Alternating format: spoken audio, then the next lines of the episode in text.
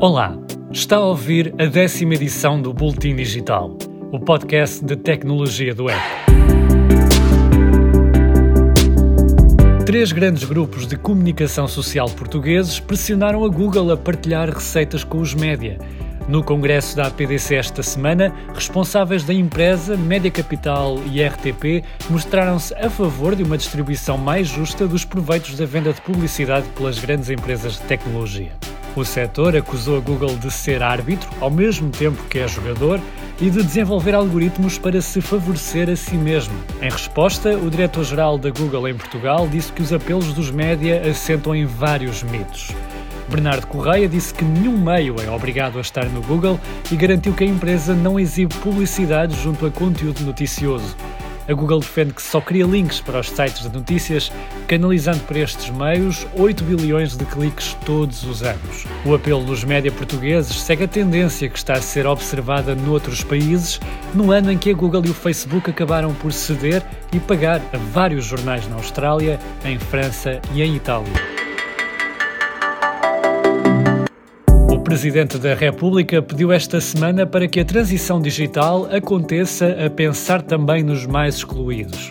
Marcelo Rebelo de Sousa não quer que haja um dualismo agravado na sociedade portuguesa, com o país a dividir-se entre quem tem literacia digital e quem não a tem.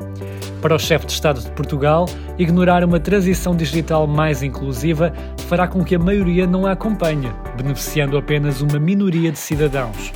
Já o governo garantiu que está empenhado nessa transição e inteiramente disponível para canalizar recursos públicos para a mesma. O ministro da Economia, Pedro Cisa Vieira, mostrou-se ainda surpreendido com a capacidade de digitalização das empresas portuguesas nestes tempos de pandemia. Elon Musk anunciou que vai deixar de aceitar pagamentos em Bitcoin pelos automóveis da Tesla, pouco tempo depois de ter implementado a medida. O controverso gestor mostrou-se preocupado com o uso de combustíveis fósseis para a mineração de Bitcoin e nas suas transações. A Tesla tem-se promovido por causa dos carros elétricos e mais sustentáveis, mas a pegada ecológica de algumas criptomoedas gerou críticas, quando a empresa passou a adotá-las como meio de pagamento. A empresa também tinha investido 1.500 milhões de dólares na Bitcoin e garante que não vai vender enquanto as transações não forem mais sustentáveis do ponto de vista energético. O TeamViewer vai instalar-se no Porto. A empresa de tecnologia abriu uma unidade de investigação e desenvolvimento com 20 engenheiros focada na realidade aumentada e na internet das coisas.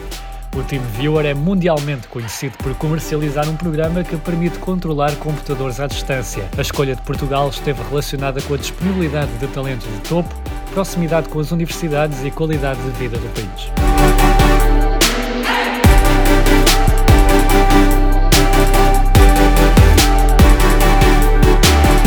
Este foi o Boletim Digital desta semana. Siga este podcast no Spotify, no Apple Podcast, onde quer que ouça os seus podcasts.